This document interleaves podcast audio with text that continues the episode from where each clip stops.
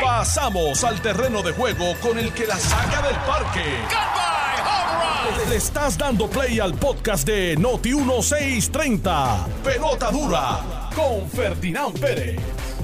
Bueno, mis amigos, ¿qué tal? Bienvenidos a Jugando Pelota Dura. Gracias por su sintonía. Qué bueno que están con nosotros nuevamente. Son las 10 en punto de la mañana. Esto es Jugando Pelota Dura. Y hoy vamos a tener un programa muy interesante con múltiples invitados y muy buenos temas. Recuerde que usted se conecta con nosotros también a través del Facebook de Noti1 y también el Facebook de Jugando Pelota Dura, que siempre lo usamos como una herramienta adicional para escuchar los comentarios de nuestra gente. Me excuso por el día de ayer. Me dio un catarro de esos de, de 48 horas que me, me tumbó, pero contundentemente. Por ahí, todavía tengo la voz un poco, medio afónico todavía. pero eh, yo siempre le digo a mis amigos que es importante siempre, siempre, siempre en la lista de los amigos tener el teléfono de un buen médico. Porque usted nunca sabe cuándo se va a enfermar o cuándo se va a enfermar un familiar suyo. Pero un médico amigo de verdad, eso que usted le escriba a las 10, a las 11 de la noche y lo moleste. Y llamé a mi amigo el doctor Michael Soler como a las 10 de la noche del lunes porque no podía respirar, estaba bien congestionado y me dio un jarabe ahí que, muchacho, me tumbó, me puso a dormir. Tuve todo el día acostado ayer, básicamente, no podía levantarme en la cama, pero me quitó básicamente el 75% de la, de la congestión que tenía y el cansancio. Aproveché y dormí como hacía mucho tiempo que no dormía. Gracias a Maldeli, eh, Jusino, que estuvo ayer aquí, Pichito Rezamora, Cristal Lara Cuente, Lourdes Mato, todos los que se esmeran para que este programa quede bien, ustedes no los ven, o en el caso de Maldeli, bueno, pues siempre viene los lunes, pero batea de, emergente cada vez que no estoy. Y Carlos Mercader, pues da la conciencia que está fuera de Puerto Rico también, y estábamos medio, medio eh, sin equipo ayer, pero gracias a Dios ellos hicieron un gran trabajo y se lo agradezco. Ahí me dijo, me escribió un buen amigo ahí, que hay un brote de influencia otra vez y un brote de catarro. El catarro por ahí, pues, regado. Yo me hice la prueba dos veces. Me la hice el lunes por la mañana porque ya me sentía muy mal. Y el martes, eh, ayer. Y los dos días me hice la prueba casera esta que, todos ya debemos tener en nuestra casa. Tengo unas cuantas allí. Me hice la prueba, salí negativo los dos días. Y, um, y bueno, pues, pues, pues, sabía que era otra cosa y ahí llamé a mi buen amigo mi buen médico, mi buen amigo Michael Soler y me rápido me, me recomendó. Yo siempre le digo a todos mis, mis familiares, a mis hijos, a mis amigos, hay que tener un amigo, un amigo de verdad que sea médico, que tú puedas llamarlo tarde en la noche, porque uno nunca sabe. Yo gracias a Dios tengo muchos buenos amigos a quien puedo llamar, pero llamé a este que me quedaba muy cerca. Y a las 10 de la noche me fui por una farmacia de estas 24 horas y pude resolver. Bueno, pero ya estoy aquí. Si me quedo sin voz, pues ahorita vienen refuerzos y me ayudarán en este proceso. Hoy hay muchos temas que quiero desarrollar. He invitado a dos veteranos del Partido Popular para analizar eh, la encrucijada en que se encuentra el PPD en estos días y la famosa junta de gobierno que viene por ahí y la crisis que está, que está viviendo el PPD. Vamos a hablar de, también de esta investigación que hace el periódico El Nuevo Día eh, a organizaciones sin fines de lucro, cómo se están distribuyendo estos fondos. Hoy sale a relucir en portada básicamente el periódico El Nuevo Día la Fundación Deportiva del Oeste, eh, que preside don Héctor Vega Jiménez, no sé quién es, pero parece ser que esta fundación tiene mucho acceso a los legisladores en Puerto Rico, al Capitolio, y ha logrado eh, una asignación significativa de muchos legisladores al mismo tiempo. Legisladores que no están en el oeste, que están en el norte, están en el sur, porque supuestamente esta organización trabaja para todo Puerto Rico desde el oeste, con el tema del deporte, pero hay muchas interrogantes en esos donativos. Esta no es la primera vez que suena esto. Recordarán ustedes aquella asignación también que se le hizo a esta otra organización sin fines de lucro en Naranjito, que de momento, que era más bien su trabajo, había sido eh, concentrar sus esfuerzos en, eh, eh, apoyar a la familia, consultas familiares, consultas este, para sacar a la gente de los niveles de ansiedad, problemas económicos, problemas familiares, problemas de divorcio, etcétera. Y de momento recibe una asignación millonaria para la canalización de un río aquí en el área metropolitana. Y todo el mundo dice, pero ¿cómo? Todas esas cosas se están investigando. Este, anoche, eh, precisamente, estábamos también hablando del tema de, de Bahía Jobos en Salinas. Anoche fue la secretaria de la Gobernación, fue también la secretaria de Recursos Naturales y la directora de Acueductos Alcantarillado. Y prometieron que en los próximos cinco días viene acción contundente, supuestamente, por parte del gobierno. Eh, fue un debate muy interesante. Mirna Conti, la ambientalista, participó y bajó duro por el medio del plato, pero supuestamente vamos a ver un gobierno muy activo en este tema. Vamos a ver qué pasa. Hoy se mueve la Cámara de Representantes en su totalidad. O sea, no una comisión, la, Cámara en total. PNP, populares, independentistas, dignidad, eh, Victoria Ciudadana, todos se supone que están convocados para Jobo. ¿Qué saldrá de allí? Ya veremos eh, de esta visita que hace la Cámara de Representantes. Eh, el FEI archiva una de las pesquisas que se estaban realizando. En este caso era contra el alcalde de Guayama y su director de finanzas. Archivan la querella o el, el informe que había enviado el secretario de Justicia contra este municipio. Y no sé si ustedes han notado, la policía y el Departamento de Justicia junto a los federales están muy activos. Esta semana han estado básicamente todos los días en, algún tipo de operativo arrestando a narcotraficantes, arrestando a distribuidores de drogas, eh, también arrestando a personas que tienen eh, que utilizaron los fondos federales para beneficio personal. Este esquema que se está desarrollando, que se destacó ayer, donde mm, cogieron a cerca de 20 personas dentro del Colegio de Peritos Electricistas y habían recibido más de un más de millón y medio de dólares, se lo distribuyeron entre ese grupo y mm, bypasearon las necesidades que tenían los, los peritos electricistas y cogieron el dinero para su beneficio personal. Creo que hay una de ellas que se hizo nueva, la señora. Nueva de arriba abajo con los chavitos del gobierno federal. Y eh, anoche estaba viendo el programa, el programa de Yolanda Vélez y eh, de Rayos X. Y hay una historia muy interesante que estaba viendo de esta señora. Eh, la historia está relacionada a todo el dinero que recibe el gobierno de Puerto Rico por fondos federales para la reconstrucción de hogares en el país y todavía se ven las necesidades después de María, tanto tiempo, cinco años, se siguen viendo estos hogares que todavía no le han puesto las planchas de zinc, que no le han reparado su casa, que tú ves la pobreza a su máxima expresión. Este reportaje que se preparó en este programa eh, levanta los pelos, este, le pone a uno los pelos de punta y realmente es indignante ver cómo después de tanto tiempo, señores, cómo después de tanto tiempo, todavía hay esta necesidad tan apremiante en Puerto Rico de arreglarle los hogares a un montón de viejitos. Y yo me sigo preguntando cómo es posible que los funcionarios públicos de Puerto Rico, sabiendo el dinero que hay en este país, que hay más dinero que nunca antes en la historia, jefes de agencia, alcaldes, legisladores, le pasen por el frente a estas casas o sea, eh, caminen, en algún momento tienen que pasar por allí, por la casita de Doña Juana, Doña Petra, y ven estas casas cayéndose y yo me pregunto cómo es que no se detienen, no se paran. El propio gobernador, la comisionada residente, todos los que están en cargos públicos. O sea, ¿cómo podemos justificar que una señora que lo perdió todo después de María todavía esté viviendo en la miseria? Se le cuele el agua ninguna de las promesas que se le hicieron las, han podido cumplir. La señora dice que ya se cansa de llamar, de insistir, ha entregado todos los documentos y no pasa nada.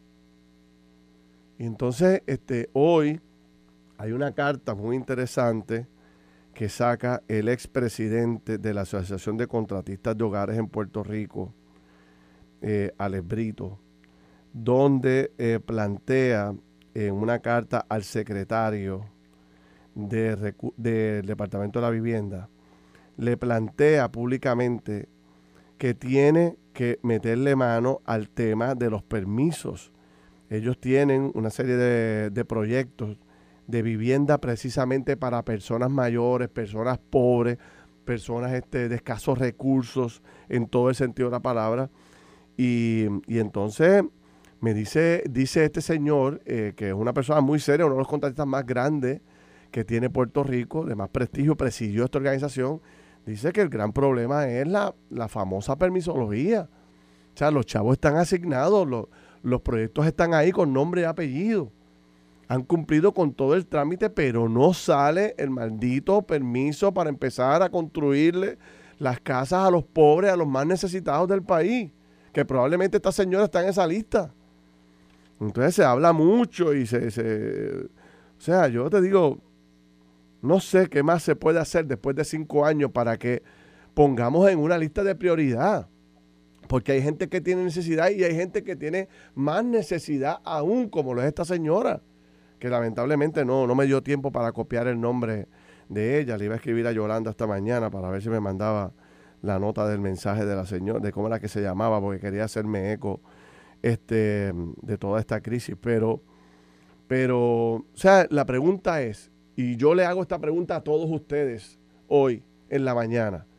¿De verdad que como funcionario público usted puede transitar por esa carretera donde vive esa señora y usted no detenerse y buscar la forma de cómo resolverle?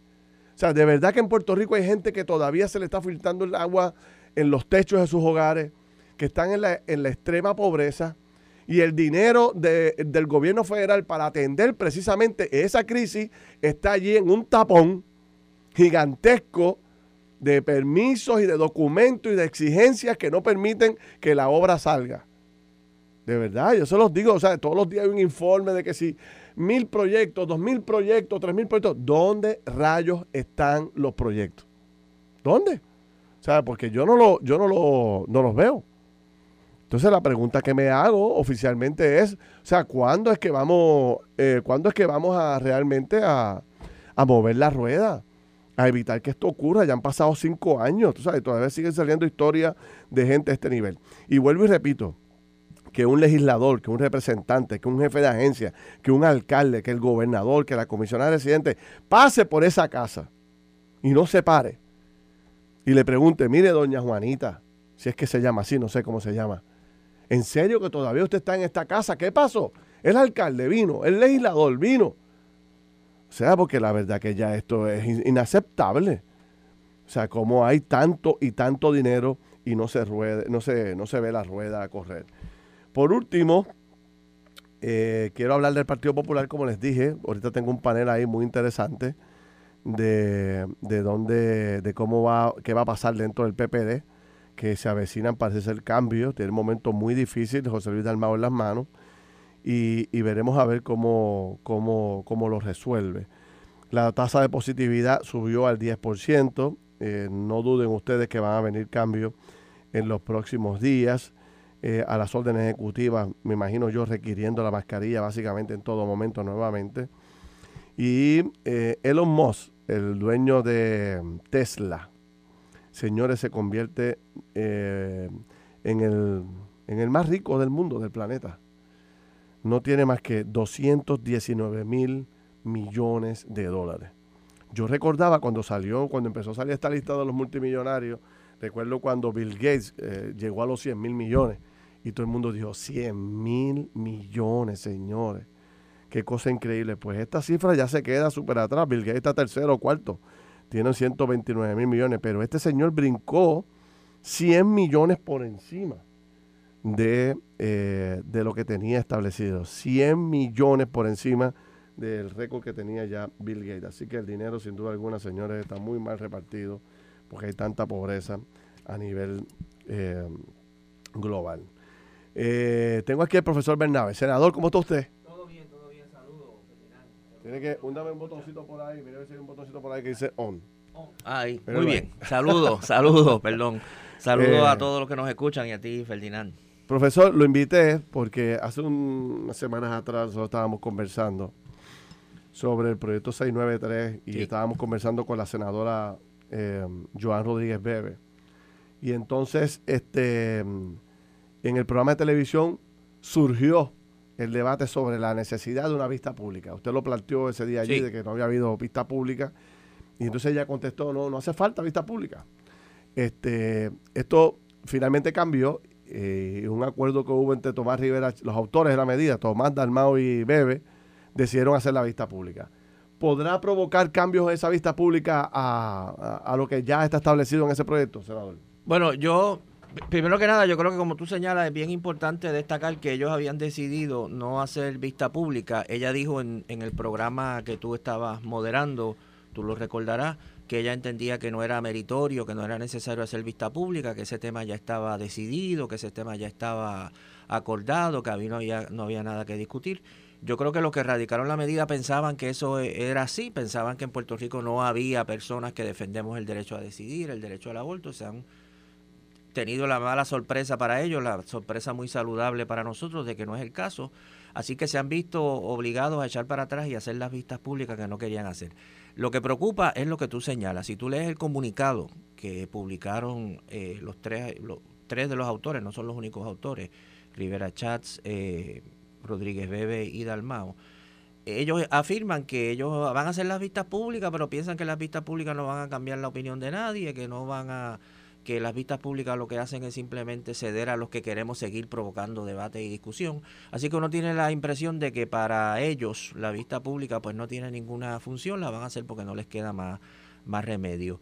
Yo lo que creo que positivo tiene la vista pública es que quizás se le dé mayor publicidad y mayor difusión a los memoriales que ya se sometieron. El, el memorial del Departamento de Salud, que yo le invito a todo el mundo que se lo lea, eh, del doctor Carlos Mellado, que como yo decía en el hemiciclo, yo cuando el doctor Carlos Mellado lo nombraron secretario de salud, el día de la confirmación en el Senado, yo escuché a toda una larga serie de legisladores populares y del Partido Neoprogresista exaltando la figura del doctor Carlos Mellado, de sus capacidades, de sus habilidades, de sus conocimientos. Bueno, háganle caso al doctor Mellado, que él ha redactado un memorial muy muy, eh, muy elocuente explicando por qué esa medida no debe aprobarse. Igual la Asociación ProGin de eh, eh, Ginecólogos y Obstetras de Puerto Rico, igual el capítulo de Puerto Rico de la Asociación de Ginecólogos y Obstetras de, de Estados Unidos, igual el Colegio de Médicos Cirujanos, todos de manera unánime señalan que esa medida no debe aprobarse. Cuando las personas más directamente vinculadas a una práctica, en este caso la obstetricia y la ginecología, te dicen que ese proyecto no es bueno, pues yo creo que lo único responsable es que la legislatura le haga caso. Yo pienso que es bueno que se hagan vistas públicas, pero yo creo que lo que procede ante esos eh, memoriales tan contundentes de estas eh, series de profesionales es que esa medida se retire de toda consideración legislativa, que se retire esa medida, que lo único que ha hecho es provocar eh, antagonismo, provocar discusión. ¿Y ¿Por qué nace esa medida? ¿Cuál, usted cree que es la intención? Porque, por ejemplo, eh, cuando conversamos también con los profesionales del tema, plantean que, no hay ninguna crisis eh, sobre el tema de las 22 semanas y media, que, Exacto. que básicamente el año pasado no hubo ningún caso. Ellos plantean que sí, que hay gente que hace estos abortos, pero que el Estado no tiene conocimiento de ellos, no tiene... Mm, no los puede monitorear. Bueno, si ellos, si ellos plantean Entonces, ¿por qué nace esto? Eh, el, ahora te señalo, ¿verdad? Como tú señalas, primero es una medida innecesaria porque si la preocupación es eh, abortos que se hagan después de las 22 semanas, en Puerto Rico es menos del 1% que ese caso. Y cuando ocurre, ocurre porque hay razones médicas eh, que plantean la necesidad de terminar un embarazo, sea porque se descubre una condición de salud de la madre que no se conocía, porque se descubren unas malformaciones del, del feto que no se conocían antes de las 22 semanas, por la complicación que sea, que precisamente los médicos tienen la flexibilidad de poner a atender cada embarazo en sus particularidades. Pero en todo caso, se, se quiere resolver un problema que no existe. Yo creo que la razón de ser es, eh, es clarísima, por lo menos en el caso de la senadora Rodríguez Bebe y Proyecto Dignidad, eh, quizá de los otros también, aunque no me consta tan claramente, y es que ellos se oponen al derecho al aborto, punto. Ellos quisieran eliminar el derecho al aborto desde el primer día, no, las 22 semanas. El problema que tienen es que mientras esté vigente en alguna medida la, la decisión Roe vs. Wade del Tribunal Supremo de Estados Unidos, no pueden eliminar el derecho al aborto, porque esa decisión plantea que antes, eh, durante el primer trimestre, usted no puede eliminar el aborto. Así que no lo pueden eliminar como ellos quisieran. Como no lo pueden eliminar, por lo menos por ahora, mientras esté esa decisión vigente, como no lo pueden eliminar, pues lo que hacen es tratar de limitarlo lo más que puedan, complicarlo lo más que puedan, dificultarlo lo más que puedan, obstaculizarlo lo más que puedan. Y eso es lo que están tratando de hacer. Ok, no lo podemos eliminar, pues entonces después de 22 semanas vamos a poner toda una serie de requisitos, vamos a poner toda una serie de, eh, requerimientos, vamos a poner toda una serie de prohibiciones para eh, entorpecer todo lo que podamos entorpecer si, si supongamos que en junio va a haber una decisión importante del Tribunal Supremo de Estados Unidos sobre el Roe vs. Wade, se espera eh, que sea más o menos en junio. No sé qué va a decidir el tribunal. Supongamos que el tribunal decida debilitar más todavía el caso Roe vs. Wade, que le dé a los estados, y en este caso a Puerto Rico, más no tiene que hacerlo, pero que le dé la posibilidad, ¿verdad?, de limitar más el derecho. Pues puedes estar seguro que ellos van a venir a la ofensiva y van a radicar nueva legislación para tratar de, limitarlo más todavía. Nosotros tenemos que estar en defensa. He visto todos los sondeos públicos que se han hecho, incluyendo en el de Jugando por Botaduras, aquí en Noti1. El pueblo favorece mayoritariamente, de hecho, creo que fue también este anoche en el programa Yolanda, pues preguntaron por este tema también y salió contundentemente eh, eh, favoreciendo la gente, favoreciendo el proyecto de, de Dalmao, Rodríguez Bebe y los demás. Parece ser que el pueblo está en sintonía con ese tipo de legislación, ¿no cree usted? Bueno, yo, yo creo, como tú dices, los sondeos son complicados. Mira, yo he visto sondeos en que tú preguntas, ¿debe el, el, el, gobierno regular los abortos más allá de 22 semanas? Yo creo que mucha gente eh, puede contestar eso porque piensan, ¿verdad?, de que sí, que el gobierno debe fiscalizar, etcétera. Eh, yo he visto en cuentas, por ejemplo, vi una, no me acuerdo en qué estación fue, que eh, una estación de televisión, eh, que formulaban la pregunta de una manera distinta. Y la pregunta era, ¿usted cree que debe ser el gobierno o la mujer quien decida qué va a ocurrir con su embarazo? Y en ese caso, 70% de la gente decía, debe ser la mujer. O sea que muchas veces los sondeos, depende de cómo tú planteas, cómo, cómo, tú preguntes. Eh, pero en última instancia, yo creo que aquí estamos hablando de, yo creo que la mayoría de la gente en Puerto Rico defiende el derecho a decidir. En Puerto Rico puede que haya muchas personas, eso es difícil saberlo, muchas personas que eh, eh, no están de acuerdo con el aborto, pero yo creo que un número creciente de personas está de acuerdo con el derecho a decidir, que te van a decir, mire, yo no creo en el aborto, yo no me haría un aborto. Ahora, eso no es decisión mía, eso es decisión de cada mujer, cada mujer que decida, incluso católicos te lo dicen. ¿verdad? Personas que son católicas, personas que son religiosas, dicen, yo no me haría un aborto, yo soy católico, yo no creo en el aborto, yo creo en la doctrina de la iglesia sobre el aborto, pero no todo el mundo piensa como yo yo no le voy a imponer mi criterio a otras personas, porque en, última instancia eso es lo que está en juego aquí. Nosotros defendemos el derecho a decidir. Yo no estoy defendiendo el aborto, yo estoy defendiendo el derecho a que usted decida qué es lo que usted quiere hacer. Hacer una... Eh, esto, esto es tan importante y tan vital que merezca hacer una consulta al pueblo de Puerto Rico sobre este tema, ¿o no? Yo creo, yo creo que esto es una, cuestión legislativa para que el país se exprese sobre esto. Yo creo que en este caso, mira, mi posición, mi posición es que esto es un derecho humano y es un derecho de la mujer. Y yo, claro, quiero convencer a las personas, pero en último análisis, las cuestiones de derechos humanos no pueden ser cuestión de, de sondeo ni de mayoría ni de minoría. Tú no puedes, por ejemplo, decir vamos a hacer una vamos a hacer una, una consulta al pueblo a ver si podemos discriminar contra los negros. No, mire, aunque usted haga una encuesta y la mayoría de la gente diga que debemos discriminar en contra de los negros, no se puede, porque es que hay un derecho humano a que todos somos iguales. Y si la mayoría es racista, pues entonces nosotros tenemos que educar a esa mayoría para que deje de ser racista, pero no podemos decir porque ahora, ¿verdad? La mayoría es racista, pues entonces vamos a excluir a esta persona. Y de igual manera, yo creo que se conquistó luego de muchas luchas, el reconocimiento de la, del derecho de la mujer a decidir. Y ¿Cuándo, es la vista? ¿Cuándo es la vista, profesor? creo que es el 28, 29 y 30 de finales de este mes. Ahí quiero aprovechar un minuto que me queda para, para preguntarle sobre algo. Viene una nueva, viene un nuevo debate por ahí, que va a ser el tema de la mano de obra extranjera. Eh, ya se habla de tener que reclutar mano de obra extranjera para poder resolver el problema de, que no hay manos a la obra. Uh Noti uno pregunta hoy, voy a traerlo como, como tema de pregunta y quiero su contestación, pero vamos, vamos a la encuesta primero. Benítez Auto en Caguas presenta en pelota dura la encuesta del día. Bueno, la encuesta del día a través de notiuno.com para que usted participe en estos momentos favorece que se reclute mano de obra extranjera para la reconstrucción de la infraestructura de Puerto Rico. Si me sí que vengan, no, aquí hay trabajadores, me da igual. ¿Dónde votaría el profesor ahí? Habría que ver exactamente qué se quiere decir con reclutar eh, eh, gente de afuera. O sea, yo creo que en Puerto Rico tiene que haber ofertas de empleo eh, y, no, y no debemos oponernos a que personas que, que vengan de fuera de Puerto Rico puedan este, trabajar en Puerto Rico. Yo no me opongo. Ahora, eh, yo sí eh, vería como un problema. Tendríamos que ver exactamente cuál es el, ¿verdad? qué es lo que se está planteando. La idea de que se vaya, haya un programa para ir a X estado o X lugar y traer trabajadores a Puerto Rico bajo la noción de que no tenemos suficientes trabajadores en el país. Este, yo eso sí eh, lo, cuestionaría, ¿verdad? Eh, hay un, hay un lo que más me preocupa es que se busque o que se trate de buscar fuerza de trabajo fuera de Puerto Rico como alternativa, por ejemplo, a aumentar los salarios.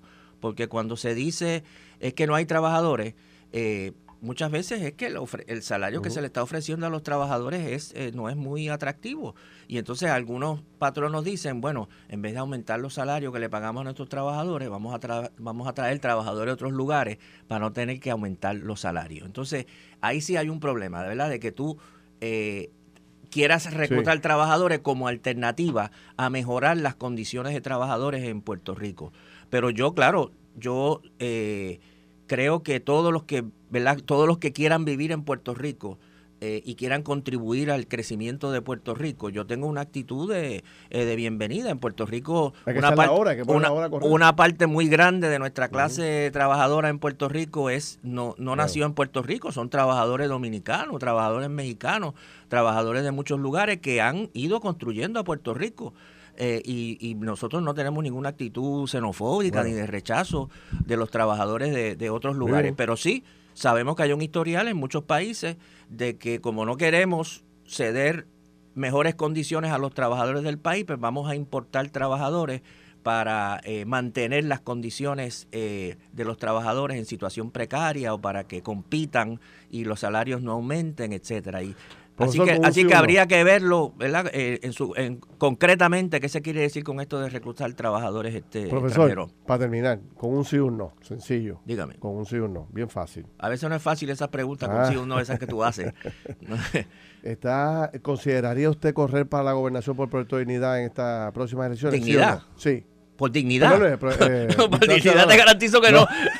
Ni me van a querer tampoco. Sí, por, por Victoria Ciudadana. Eh, no, yo, yo ya, yo fui candidato a la gobernación dos veces. Eh, ¿Se queda en el Senado? Dije la segunda vez, ¿verdad? Que, que esa era mi última... Eh, ser candidato a la gobernación es algo tremendamente exigente. ¿Y ya tiene su candidato todavía? Este, no, eso, eso Victoria Ciudadana... Eso Victoria Ciudadana lo... Natal sería un excelente candidato, pero eso Victoria Ciudadana lo discutirá. Nosotros somos un movimiento democrático y discutimos eh, dónde es que... No va el senador y profesor para la gobernación. No, yo no... Se queda ahí en el Senado. Eso, es un trabajo para gente más joven que yo. Eso es muy agotador. Da trabajo eso. No, eso es senador, intensísimo. Gracias. Bien. Seguimos hablando más adelante, el profesor Bernabe. Voy a hacer una corta pausa cuando regresemos. Vamos a ver si Aníbal Acevedo Vilá tenía razón. ¿Se acuerdan cuando Aníbal hablaba de que había que meter manga a presión dentro del Partido Popular y limpiar la casa y bajar aquello allí que estaba hecho canto? Venimos con ese tema con Jalip, el ex comisionado electoral del Partido Popular, y también Toñito. Estás escuchando el podcast de Pelota Dura, en Noti1 con Ferdinand Pérez. 10 y 30 de la mañana. Esto es Noti 1 630, la número uno fiscalizando en Puerto Rico. Yo soy Ferdinand Pérez y estamos analizando múltiples temas aquí que están súper interesantes. Me comprometí con ustedes de hacer una radiografía aquí del Partido Popular y tengo a dos personas que conocen muy bien este tema y los voy a presentar ahora para darle todo el espacio a poder este, analizar eh, lo que está ocurriendo dentro de la pava. Pero voy a, voy a traer como pie forzado a esta discusión una pregunta que yo le hice a Charlie Delgado y a don Willy Miranda Jr. allá en Caguas la semana pasada. Yo los entrevistaba a los dos al mismo momento y les preguntaba si había algún comité algún grupo, alguna persona que se hubiese designado para, para estudiar, para analizar, para pensar lo que ocurrió en las elecciones pasadas. Porque todo el mundo habla de que sí, el pueblo envió un mensaje en la elección pasada. Ajá. ¿Realmente alguien ha estudiado el mensaje que envió el pueblo en la elección pasada? Número uno, ¿no? Eh, me dice Charlie y Willito que no, que ninguno de los, ninguno de, ah, eh, en el caso de ellos dos, siendo dos figuras centrales del Partido Popular, en el caso de Charlie, que es vicepresidente actual del Partido Medio, si eso está ocurriendo, pues no me lo informaron, yo no lo sé, porque a mí no me, no me han dicho absolutamente nada. Entonces, cuando tú analizas todo lo, todo lo que está ocurriendo, eh, tengo la, otra, tengo la otra llamada al aire. Aguántame, bájame el. Eh, entonces, cuando tú analizas todo lo que está ocurriendo dentro del PPD, que parecería ser que el tema de, del aborto ha sido la, la gota que colmó la copa, pues eh, no es tan cierto. El Partido Popular viene enfrentando una serie de problemas desde la elección hacia acá, desde la elección pasada. Viene enfrentando unos problemas muy serios. Pero desde que José Luis Dalmao llegó a la presidencia no le ha ido fácil. El caso de Mayagüez y la crítica que se le hizo por no actuar rápido. El caso de Trujillo Alto, de informar públicamente que no conseguía al alcalde, que no tenía que pedirle ninguna información al alcalde el tema de la reorganización del partido, que probablemente se está reorganizando, pero nadie tiene el detalle, no se ve efervescencia en ese proceso, no se ve un plan agresivo, por lo menos de, lo que se ve desde afuera, ¿no? Quizás internamente tienen un plan bien, bien bueno, pero si no lo comunican es como si no existiera.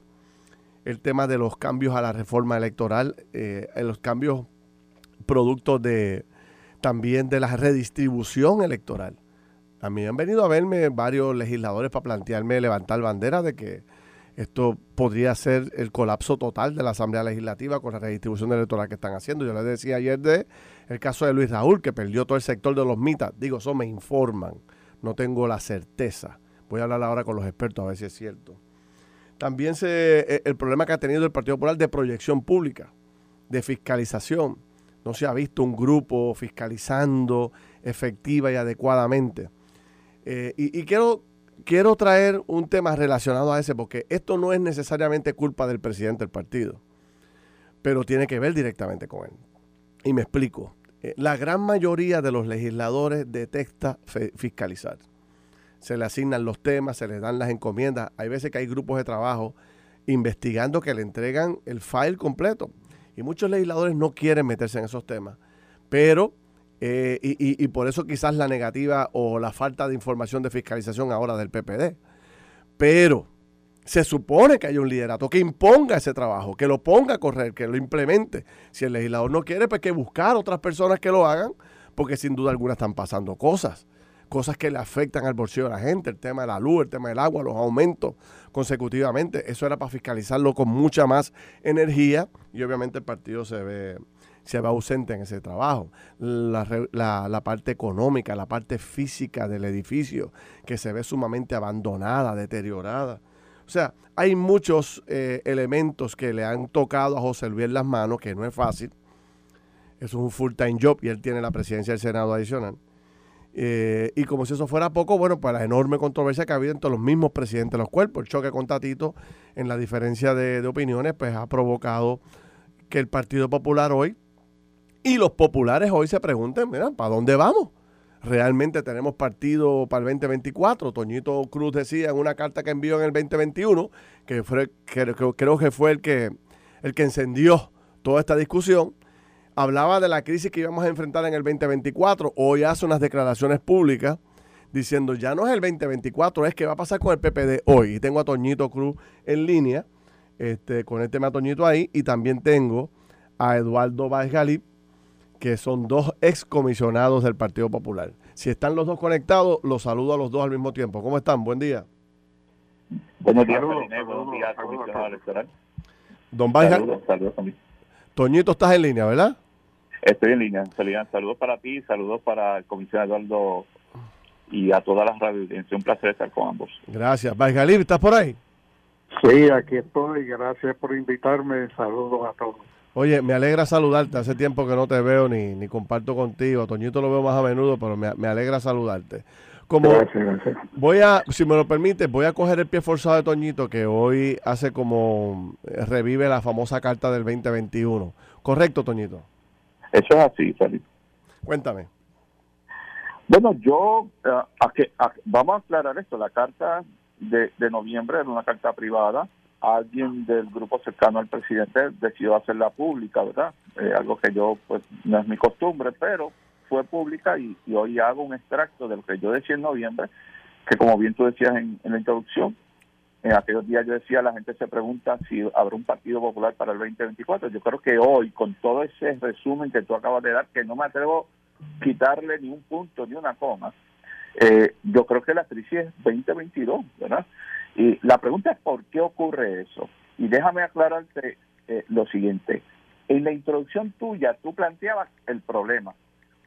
Eh, después de una elección, ¿es costumbre del Partido Popular Democrático sentarse a una mesa a, a- ver qué fue lo que ocurrió? ¿O simplemente nos reunimos en una mesa, un café, quizás con, con, con otro tipo de bebida, a cada cual dar su opinión de lo que ocurrió? Porque yo creo que es más lo segundo que lo primero. Yo he visto de cerca los números, porque los números te dicen qué ocurrió, por dónde, qué, qué se hizo mal, qué puede corregir de cara a una reorganización. Afortunadamente yo tengo esa comunicación directa con el secretario general, con Ramón Luis eh, Cruz, y, y, y cuando va a un municipio usualmente le, le, le doy información, ¿verdad? Porque me dedico a eso, a mirar números.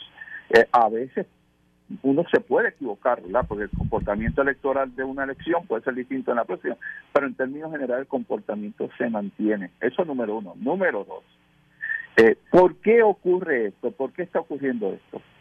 Eh, tú recordarás, y a lo mejor me dará lecciones de esto porque él, él lo vivió en aquellos días, eh, don Miguel Hernández Agosto presidió el partido eh, un Sí. momento dado siendo presidente del Senado.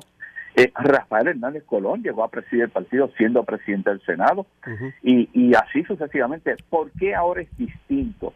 Yo creo que en ese momento en que ocurrieron las elecciones del 2020, eh, pues yo tengo información que no es que José Luis lo buscó, a él lo buscaron para presidir el partido. Y yo creo que en ese momento, eh, pues se echó la suerte del problema. ¿Por qué?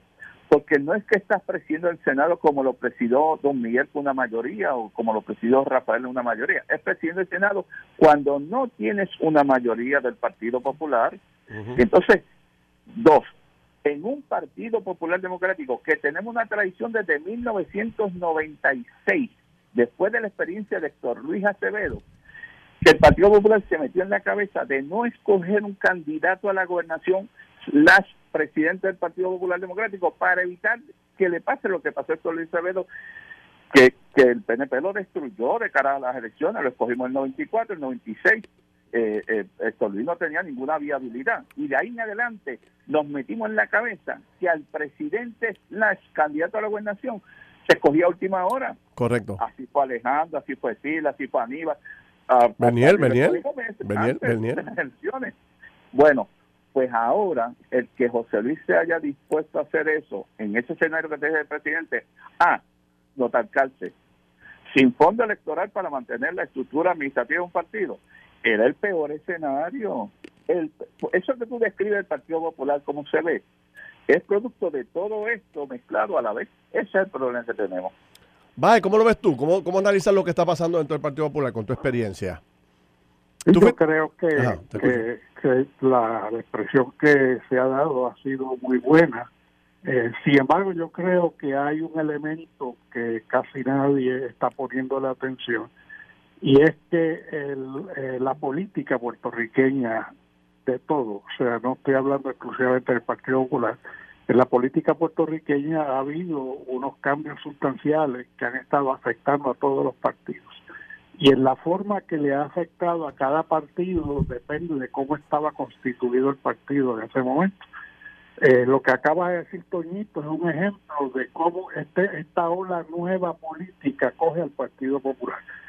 pero el Partido Nuevo Progresista también ha sufrido los efectos de esa nueva ola política. Tú tienes un gobernador con un treinta y pico por ciento gobernando y un previo gobernador que tuvo que ser destituido por el país por una marcha eh, y una gobernadora que, del Partido Nuevo que también estuvo eh, en dificultades serias.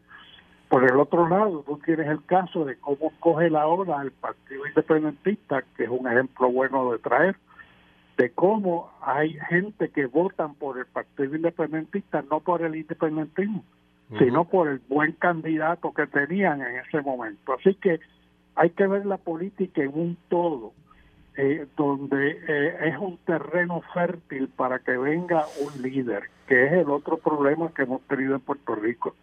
La línea de liderato que venía corriendo desde Muñoz, Ferré, eh, Romero, Hernández Colón, era una línea de liderato con carisma, con pueblo, con ideas que se estaban exponiendo constantemente y con mucha imaginación, independientemente de su programa de gobierno. De allá para acá se perdió o, no ha habido, no quiero hablar en términos despectivos, eh, ese tipo de liderato al cual el país estaba acostumbrado. Ahora, ¿qué pasa?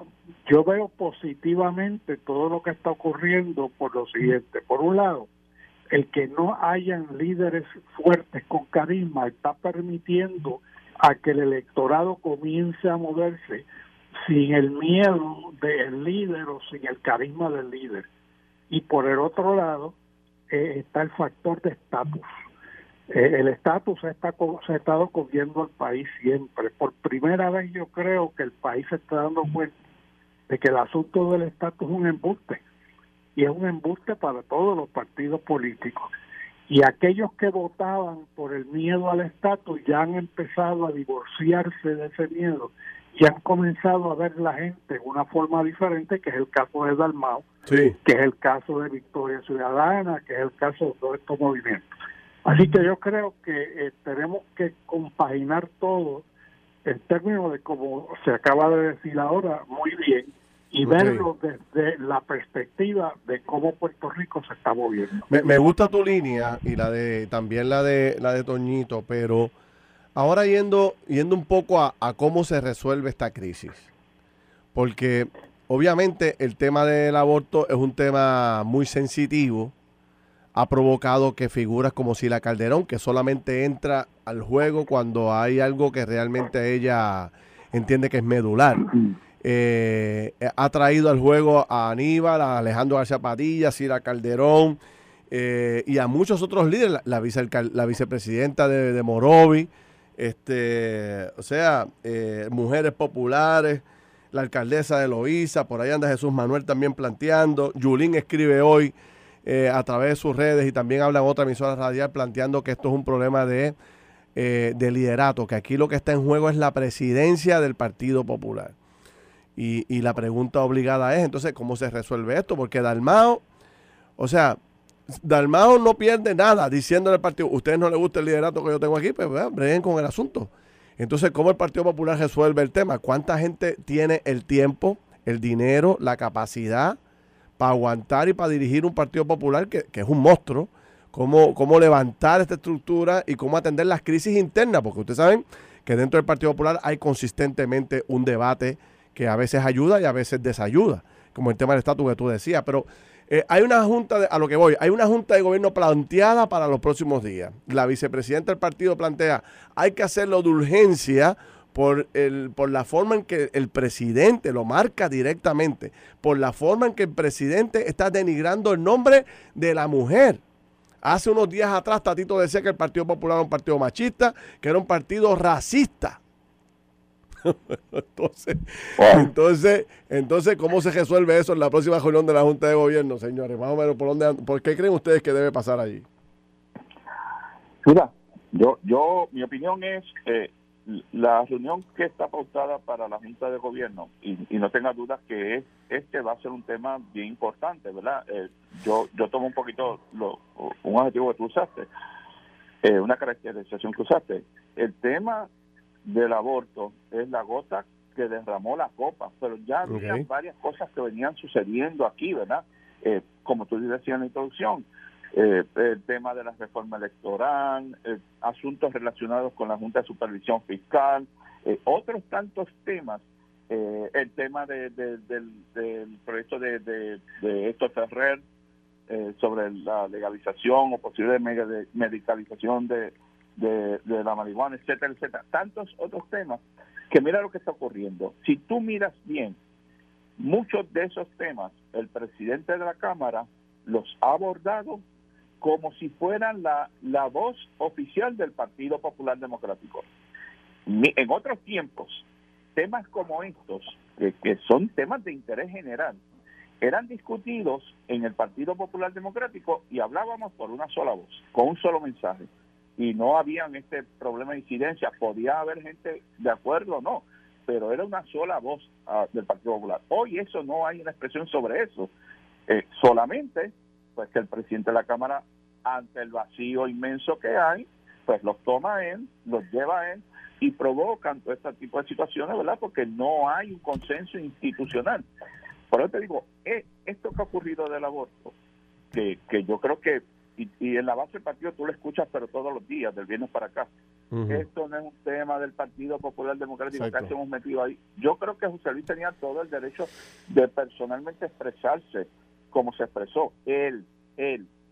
Pero si lo iba a hacer dentro de la oficina del Partido Popular Democrático, con la pava detrás, con el secretario de comisión electoral al lado, él debió haber hecho ese prevention. mire, esto no hay una decisión institucional. Esta es mi opinión personal. Claro, yo no hubiese terminado diciendo, ¿verdad?, que, eh, una mujer que termina con esto una asesina. Eh, no hubiese llegado ahí. Eh, pero era su opinión personal.